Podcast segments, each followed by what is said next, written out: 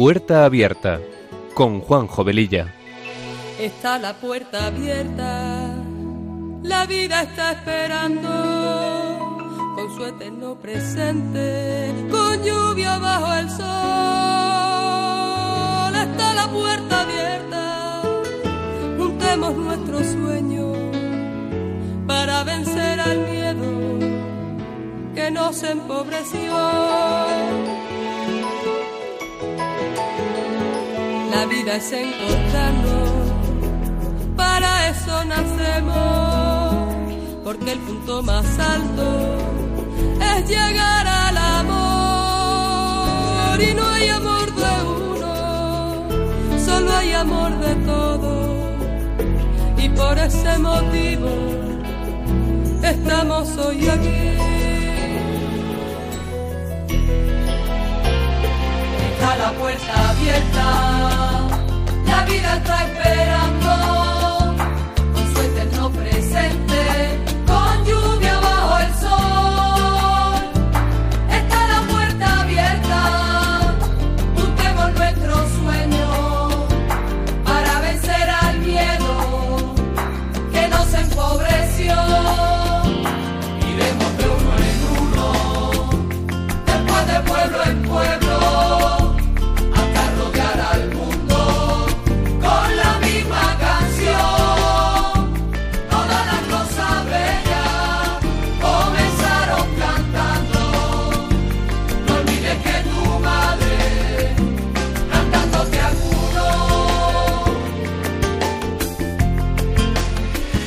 Pues queridos oyentes de Radio María, muy buenas tardes. Comenzamos este programa de Puerta Abierta, que se emite los sábados de 3 a 4 de la tarde, con una frecuencia quincenal. Con estos buenos deseos nos ponemos en manos de nuestra Madre María y del Espíritu Santo, su esposo, para que sean ellos los conductores del mismo y que a través de esta emisora podamos llegar a muchas personas. Nuestra sintonía dice mucho de lo que este programa pretende ser. Un programa que sea una puerta abierta a temas actuales y acompañado de buena música, porque las canciones ponen palabras a aquello que sentimos y que no podemos o no sabemos expresar. Y todo esto dentro de un ambiente distendido en el que también podamos compartir la buena noticia del Evangelio. Recordaros que tenemos un correo electrónico para vuestras consultas, puerta abierta todo en minúsculas y seguido. Y como dice nuestra sintonía, está la puerta abierta a la vida. La vida siempre nos está esperando. Y sin más preámbulos, empezamos. Pues bien, para entrar en materia, eh, estamos en verano, hace calor. Eh, vamos a poner una canción que nos transporte pues a una playa preciosa, tengo conmigo esta tarde a dos compañeras, Eva, que es una chiquita venezolana, guapísima, y le he dicho que qué playa me podría aconsejar para conocer en su país. Y bueno, Cristina, que está a los mandos del Spectrum, como digo yo. Y me ha dicho Eva que hay una islita preciosa allá en su país que se llama Coche, una isla de aguas cristalinas que se podrá, supongo, hacer un snorkel o un submarinismo, dicho en cristiano, eh, maravilloso. Pues vamos a imaginarnos por un momento que estamos allí eh, viendo ese agua esmeralda preciosa con un cafetito con hielo, un buen café de la zona y disfrutando de la vista con una buena hamaca y por supuesto a la sombra, porque si no sería eh, bastante incómodo. Vamos a escuchar esta canción.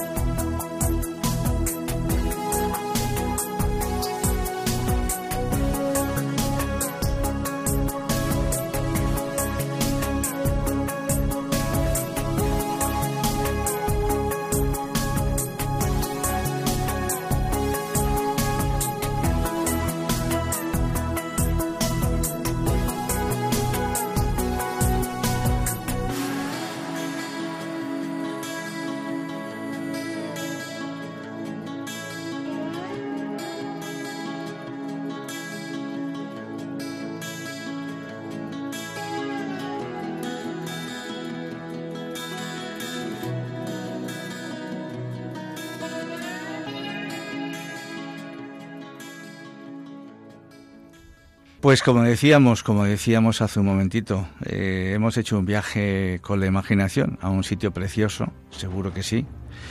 Y, este programa, mm, ya que, eh, como decíamos, estábamos en verano, eh, tratamos de aligerarnos de ropa, intentando quitarnos algunos grados de nuestro cuerpo, pues vamos a hablar un poquito de eso. Vamos a hablar del pudor, vamos a hablar de la vergüenza, eh, que son conceptos que muchas veces mm, creemos conocer eh, y nos damos cuenta de que los conocemos pero muy superficialmente, ¿no?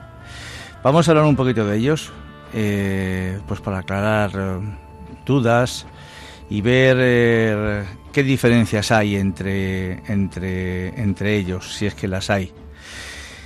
Como ya diremos más adelante, vivimos en un mundo cada vez más naturalista, en el que parece que todo vale, que cada uno puede ir como quiera, pues en este caso por la playa, por la calle, etcétera.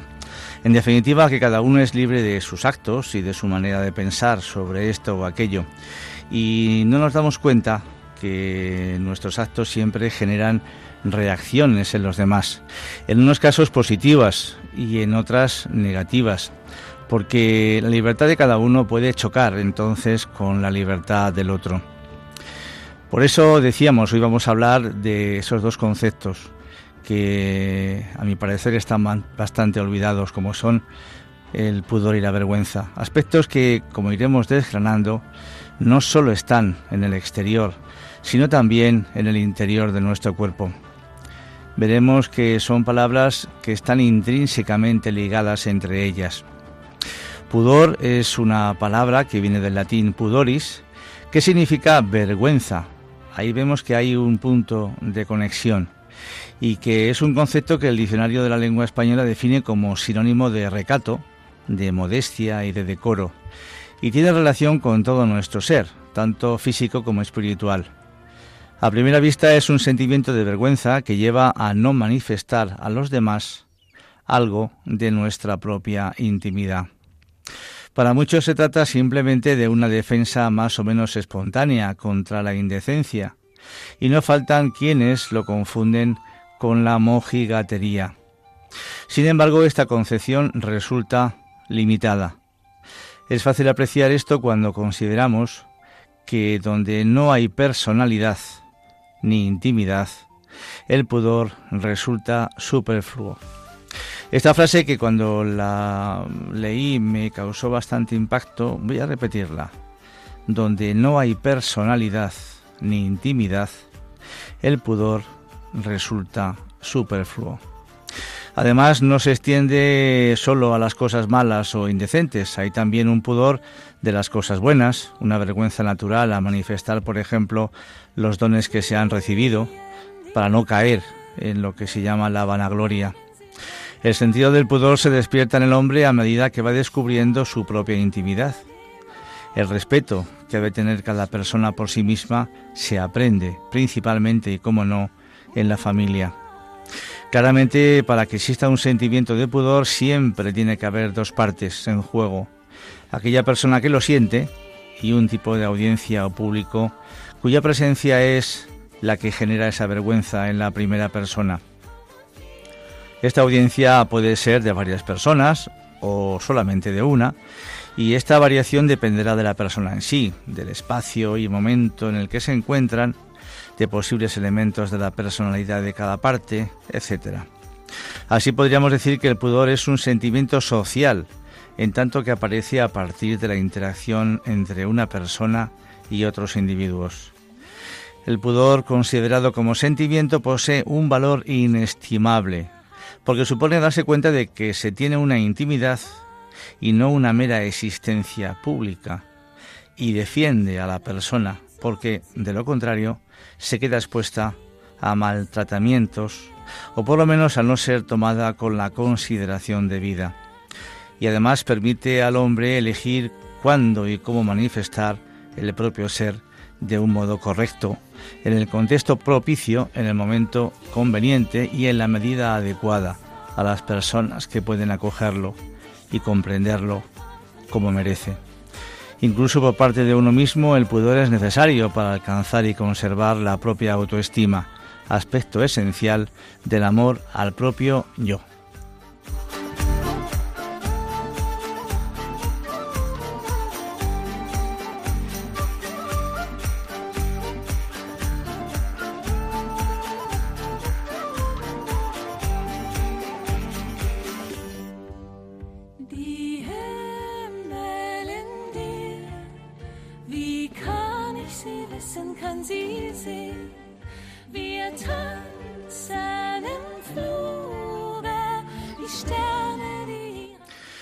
Se puede decir que con el pudor el ser humano manifiesta casi instintivamente la necesidad de la afirmación y de la aceptación de este yo según su justo valor. La falta de pudor manifiesta que la propia intimidad se considera poco original o relevante, de modo que nada de lo que contiene merece ser reservado para unas personas y no para otras. La belleza del pudor va dirigida a que los demás reconozcan en nosotros lo que tenemos de más personal. En lo que se refiere al cuerpo, esto supone reclamar la atención sobre aquello que puede comunicar lo exclusivo y propio de cada persona. El rostro, las manos, la mirada, los gestos. En esta línea, el vestido está al servicio de esa capacidad de comunicación y debe expresar la imagen que se tiene de uno mismo y el respeto que se ofrece a los demás. La elegancia y el buen gusto, la limpieza y el arreglo personal aparecen así como las primeras manifestaciones de pudor que pide y además ofrece respeto a los que nos rodean. Por la misma razón, la poca virtud en este campo lleva con facilidad a la zafiedad y al descuido en el aseo. Algo semejante sucede con el aspecto más espiritual. Esta virtud pone orden en nuestro interior, en conformidad con la dignidad de las personas y con los lazos que existen entre ellas. Tener consideración por la intimidad propia y ajena permite darse a conocer en la justa medida en los diversos contextos de donación o de respeto en los que nos movemos y permite el gozo de la verdadera amistad. En la educación, en el pudor, por tanto, es imprescindible advertir el sentido eminentemente positivo de esta virtud. Cuando se explica el sentido profundo del pudor, salvaguardar la propia intimidad para poderla ofrecer a quien de verdad pueda apreciarla, es más fácil aceptar e interiorizar sus consecuencias prácticas y hablando de los jóvenes, la meta entonces no se pone tanto en que ellos vivan unos determinados criterios de conducta en este terreno, sino en que lo aprecien y asuman como algo que está en la raíz de la estructura del ser personal. Como sabemos bien, el buen ejemplo es siempre un elemento esencial en la labor educativa por ejemplo, los padres pueden y deben mostrar el cariño que se tienen frente a los hijos, pero sabiendo reservar ciertas efusiones para los momentos de intimidad. No se trata de envolver el amor en una máscara de frialdad, sino de mostrar a los hijos la necesidad de la elegancia en el trato. No acaban aquí, sin embargo, las manifestaciones de un sano pudor. La confianza que se da en una familia es compatible con saber estar en casa de un modo coherente con la propia dignidad. Una relajación en las posturas o en el vestir, como usar poco la bata o cambiarse de ropa delante de los hijos, acaba rebajando el tono humano de un hogar e invita a la dejadez. Son pequeños ejemplos que nos pueden ilustrar todo esto. Y como decíamos al principio, especial atención debe tenerse en las temporadas calurosas, pues el clima, las telas más ligeras y quizá el hecho de estar de vacaciones abren la puerta al descuido. Ciertamente cada momento y lugar requiere vestir de un modo adecuado, pero siempre se puede mantener el decoro. Puede que este modo de proceder a veces contraste con el clima general, pero por eso es necesario trasladar nuestra actitud con naturalidad ante los demás si el pudor se relaciona sobre todo con la manifestación de la intimidad, es lógico que su educación deba abarcar el campo de los pensamientos, sentimientos o intenciones. Por eso el ejemplo en el hogar se debe extender al modo en que se trata la intimidad propia y la de los demás. Por ejemplo, es poco educativo que las conversaciones familiares traten de confidencias ajenas o alimenten cotilleos y junto a las posibles faltas de justicia que puede suponer comportarse así, este tipo de comentarios lleva a que los hijos se consideren con derecho a entrometerse en la intimidad de otros. De modo análogo, también resulta importante velar por lo que entra en casa a través de los medios de comunicación. En el tema que nos ocupa, el obstáculo principal no es solo lo indecente. Esto evidentemente debería evitarse siempre.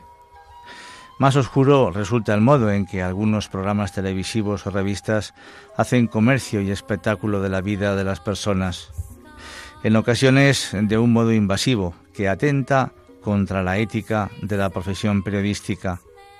Otras veces son los mismos protagonistas quienes obran inmoralmente y se dedican a satisfacer curiosidades frívolas o incluso morbosas. Vamos a poner un poquito de canción eh, que nos vaya refrescando un poquito.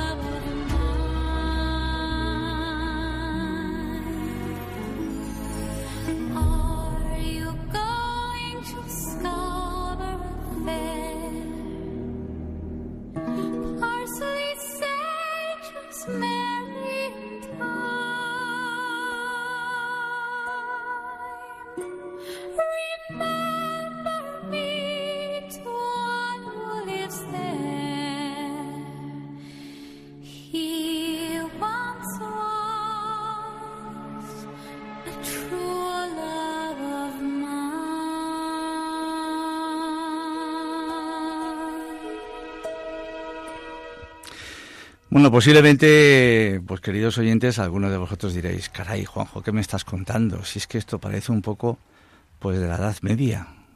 Eh, estas cosas de, del pudor y todas estas cosas, ¿no?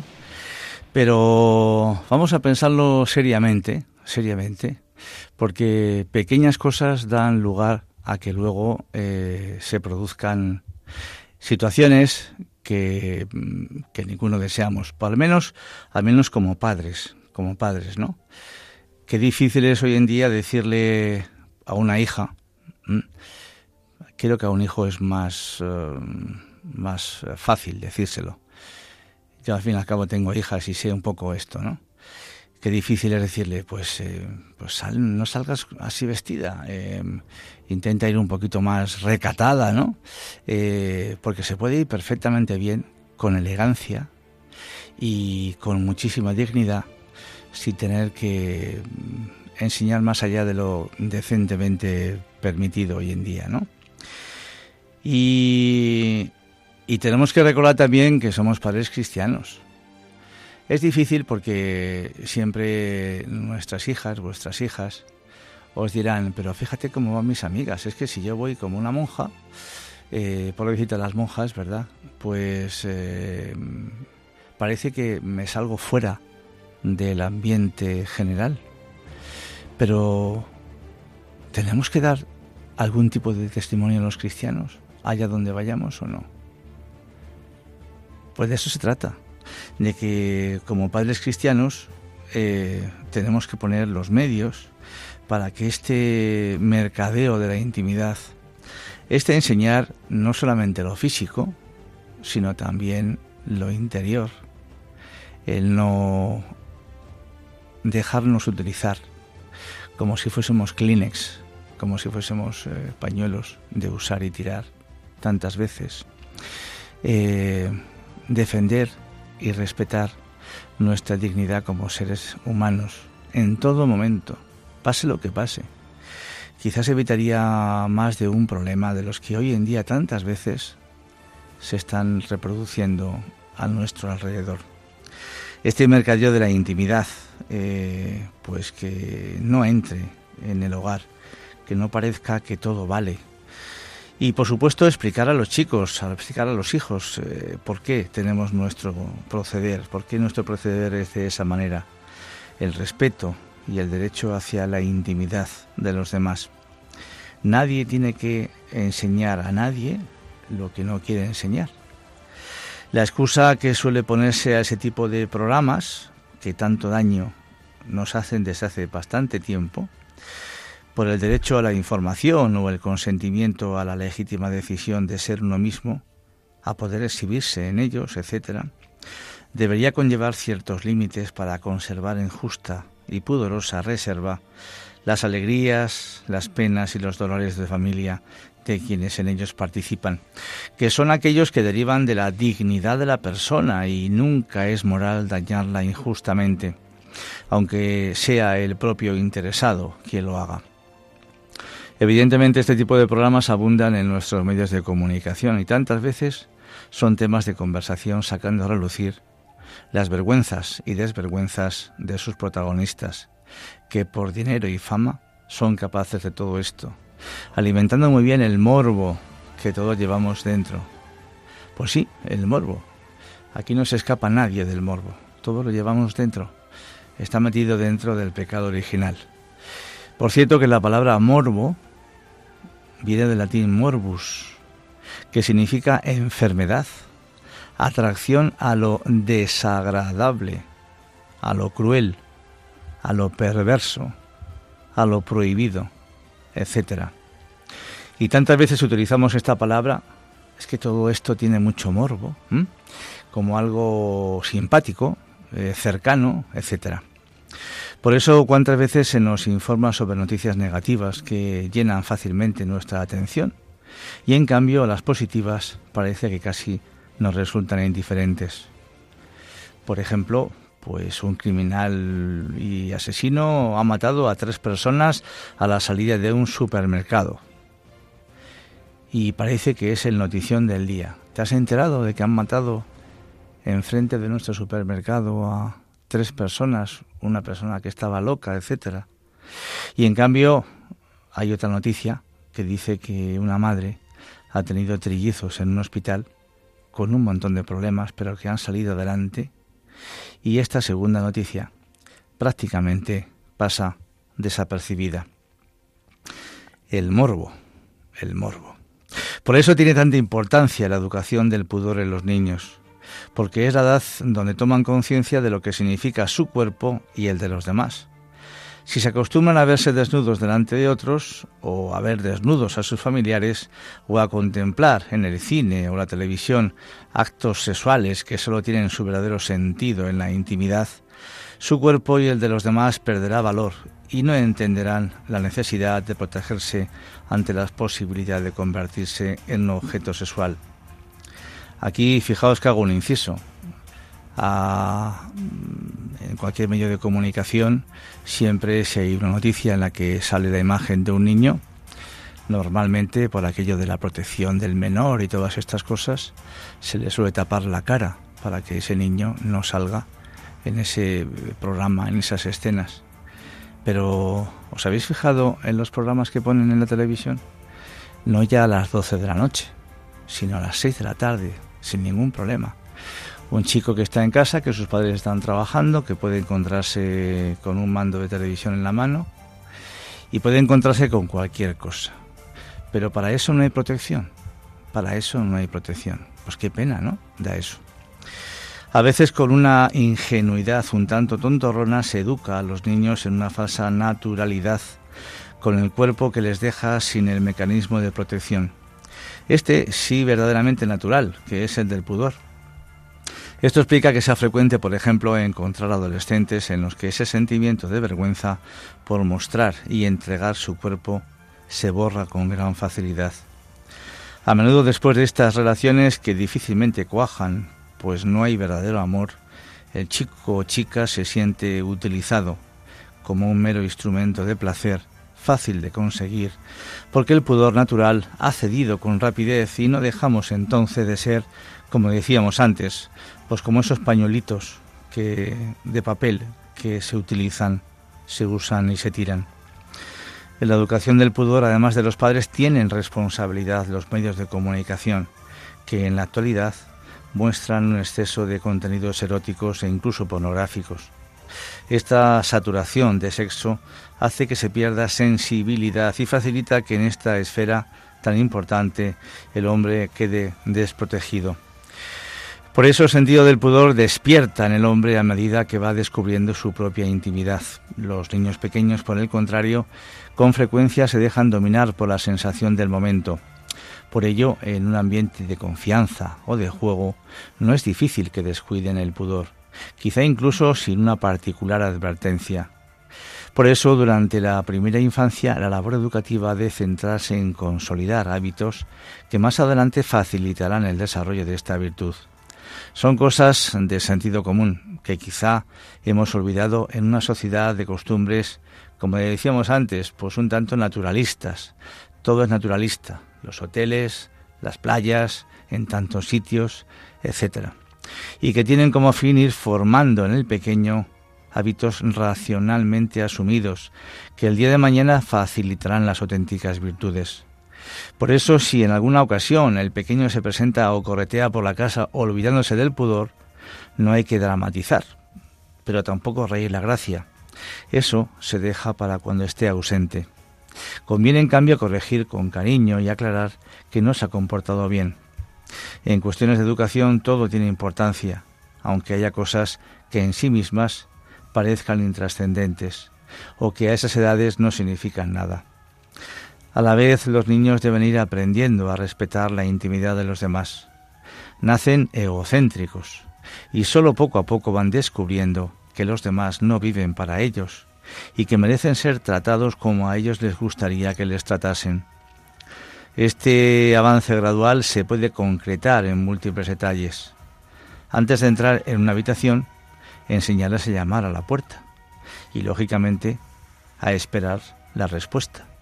O explicarles que deben salir de una habitación cuando se les invita a hacerlo, porque los mayores quieren hablar a solas. También habrá que contentar su afán de explorar en los armarios y en otros lugares las cosas personales de los habitantes del hogar, cosa que es propia en edades tempranas. Así se van acostumbrando a valorar la esfera privada de los demás y a la vez a descubrir la propia.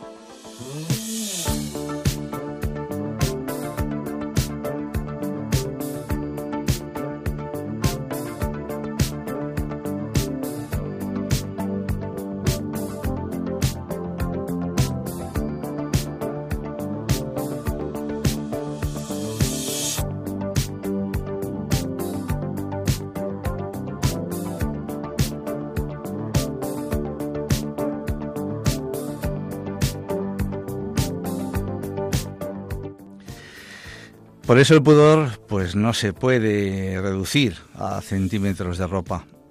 Depende de un conjunto de factores que influyen en la percepción que los demás tengan de nosotros. Depende de la diversa situación y de la función del vestido y también de las costumbres en el modo de vestir. No es lo mismo acudir en traje de baño a una piscina que ir con la misma prenda a la facultad. Una falda de tenis, que no tiene nada de impúdico en una pista, puede serlo para ir a una oficina a trabajar. No atenta contra el pudor la mujer de una tribu de África que, siguiendo las costumbres del país y las condiciones climáticas, va con el pecho descubierto, pero sí lo hará aquella que vaya así a hacer la compra en un supermercado europeo. En este sentido, hay además de las costumbres ciertas leyes de la percepción que reclaman la atención sobre uno u otro aspecto del cuerpo. Continuando con el ejemplo anterior, nadie percibirá como reclamo sexual a la mujer de la tribu, mientras que sí se percibirá así a la mujer del supermercado.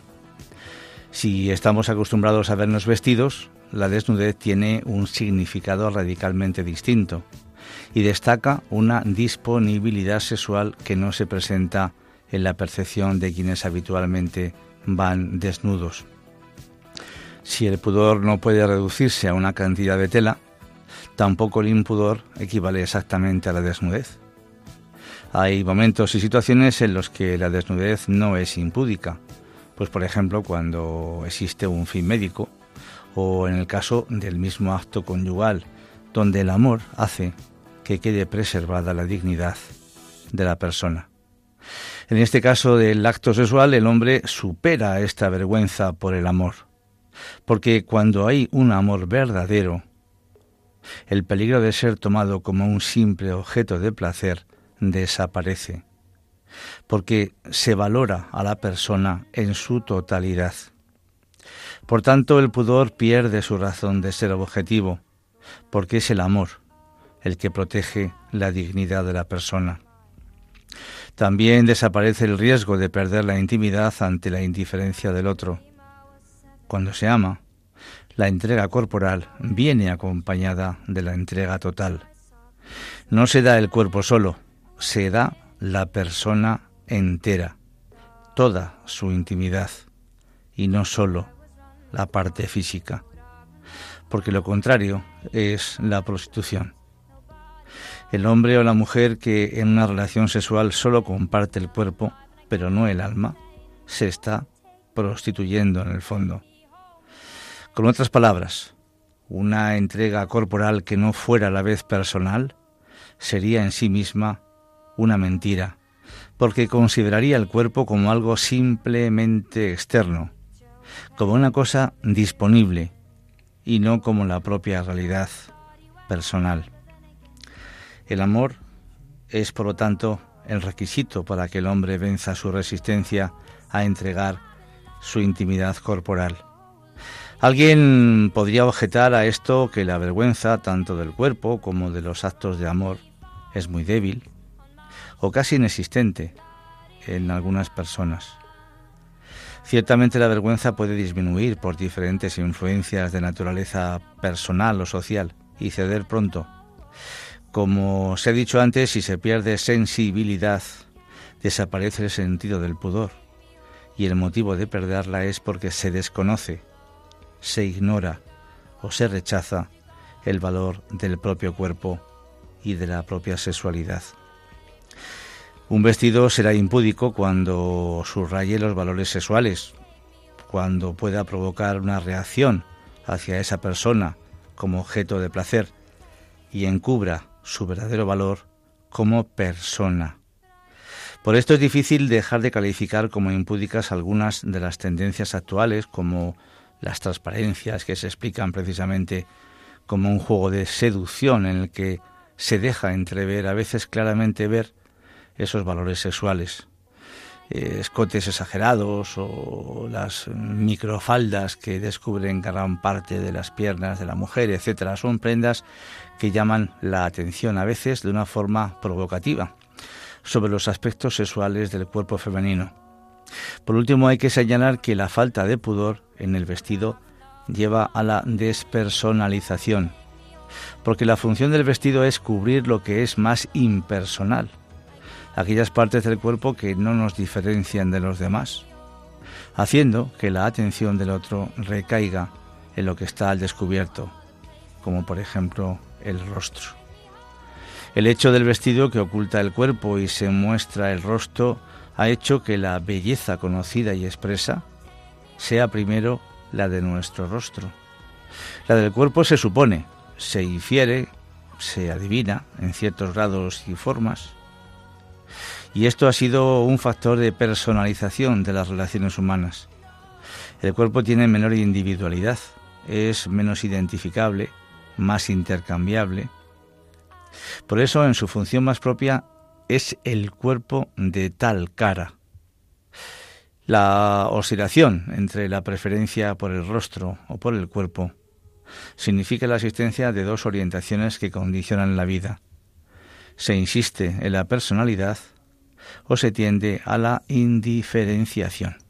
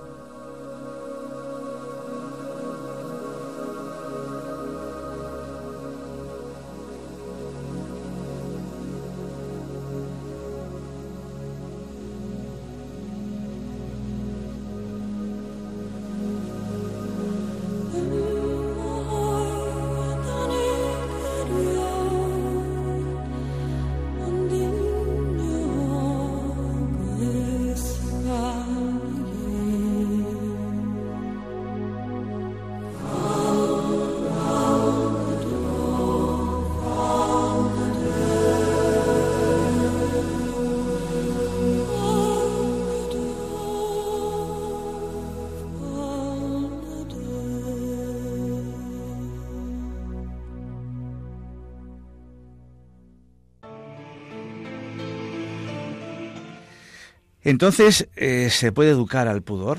Sería una buena pregunta que nos podríamos hacer.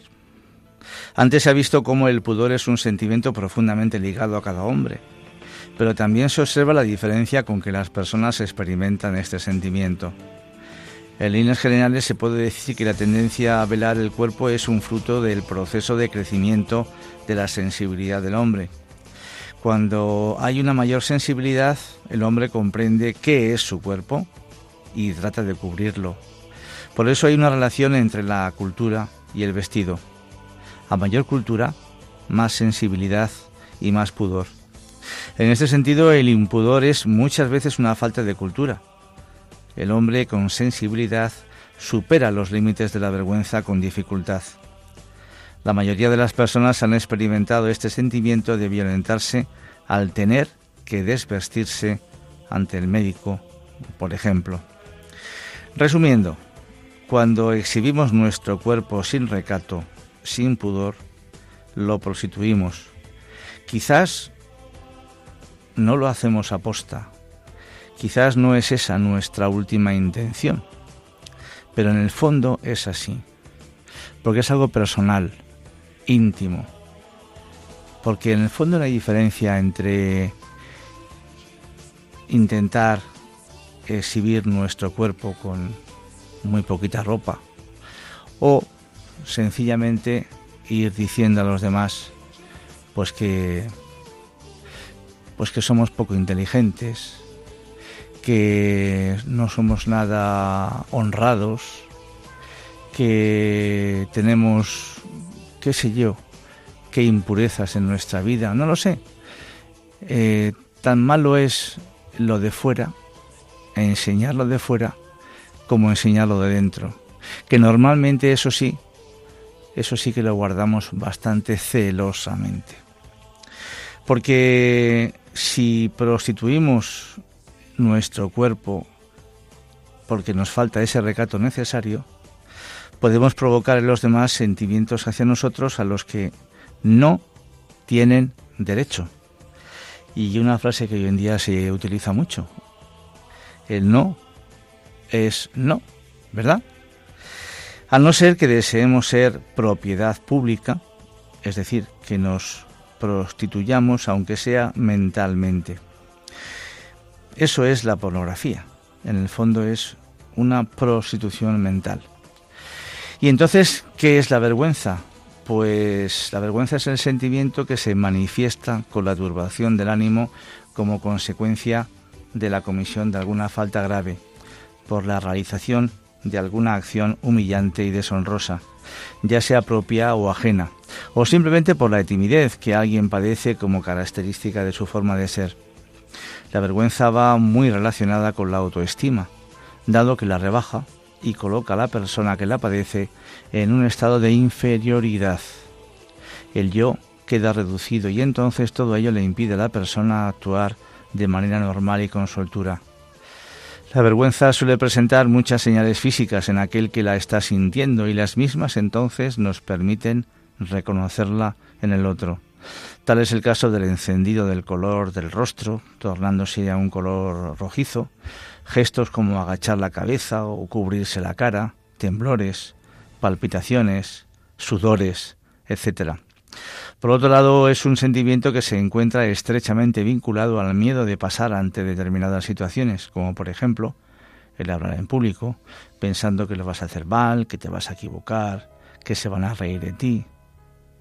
Generalmente la vergüenza es una característica muy común entre las personas tímidas, y quienes no son tímidos al extremo no querrán jamás mostrar en público ciertos aspectos de su personalidad o en su defecto de su cuerpo.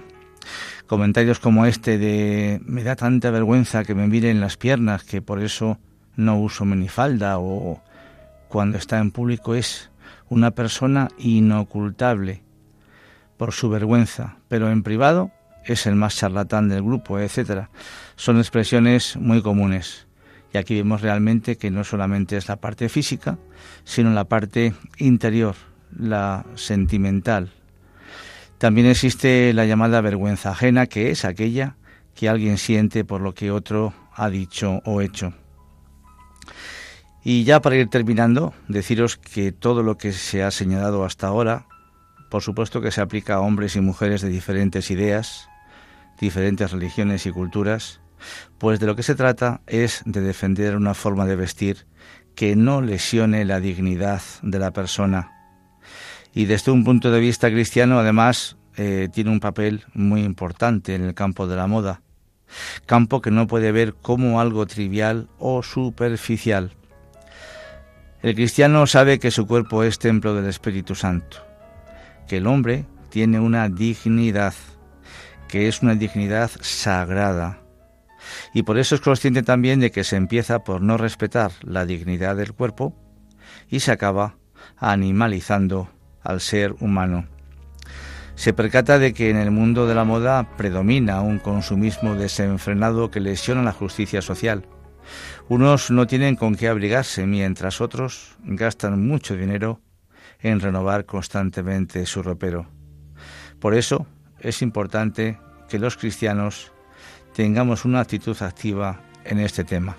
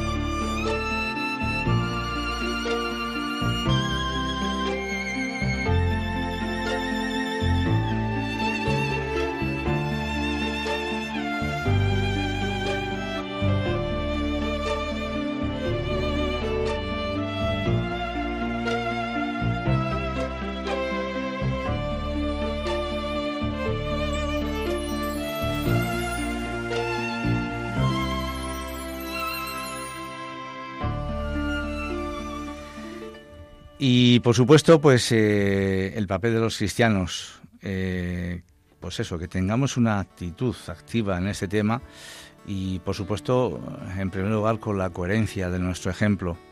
Hay prendas que una persona con un poco de sensibilidad y más, y más en nuestro ambiente, no debería de llevar. Aunque estén de moda, aunque todo el mundo vista así, aunque choquen en ambiente, Precisamente este choque hará comprender a muchos lo poco acertado que es presentarse en la sociedad con un determinado aspecto que esté muy aceptado, pero que para nosotros consideramos que es impúdico. La coherencia en este campo, como muchos otros, puede ser un argumento definitivo. Y insisto, mm, son pinceladas. Eh, por supuesto, la libertad del ser humano es la que tiene que imperar siempre, Cristo nos quiere libres a todos. La libertad es lo más grande y maravilloso que Dios nos ha dado a cada uno. Y en función del uso de nuestra libertad será nuestra vida. Queremos estar alegres, contentos, usemos esa libertad con pues como debe de ser y no como el mundo nos hace ver que en el fondo nos marca qué es lo que tenemos que llevar, cómo lo tenemos que llevar, qué color tenemos que llevar, etcétera, etcétera, etcétera. Eso que llaman las modas, que en el fondo, pues son personas que marcan una tendencia a su gusto y sin darnos cuenta nos la colocan en nuestra vida y parece que si no eh, llevamos ese, esa vestimenta, pues parece que no estamos en el mundo o en la onda, llamarlo como queráis, ¿no? Entonces, eh, como dije antes, creo que es difícil que como padre o como madre podamos decir a nuestra hija, sobre todo a nuestra hija, pues no vayas así, eh, vete de otra manera, eh, qué sé yo, guardar el respeto en casa, como comentábamos antes, enseñar a los niños desde pequeño a tener ese pudor y ese respeto es fundamental. Evidentemente es un trabajo a realizar y cada uno que en su capacidad haga lo que debe hacer, lo que considere oportuno. Y nada más, el tiempo se agotó. Como siempre ha sido un placer estar con todos vosotros y os emplazo Dios mediante al sábado 24 de agosto a las 3 de la tarde en el que haremos un programa que va a ser un poquito continuidad de esto. Espero que os guste. Podéis seguir en nuestra sintonía, por supuesto, escuchando a continuación un precioso programa que se llama Maestro, enséñanos a orar. Pues un saludo muy cordial, que Dios os bendiga y que sigáis pasando un verano lo más agradable posible. Un abrazo.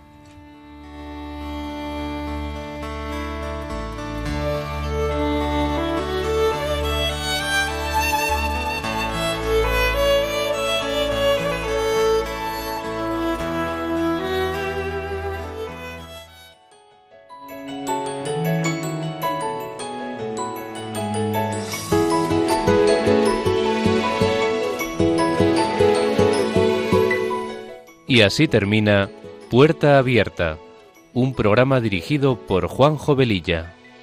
Está la puerta abierta, la vida está esperando, con su eterno presente, con lluvia bajo el sol.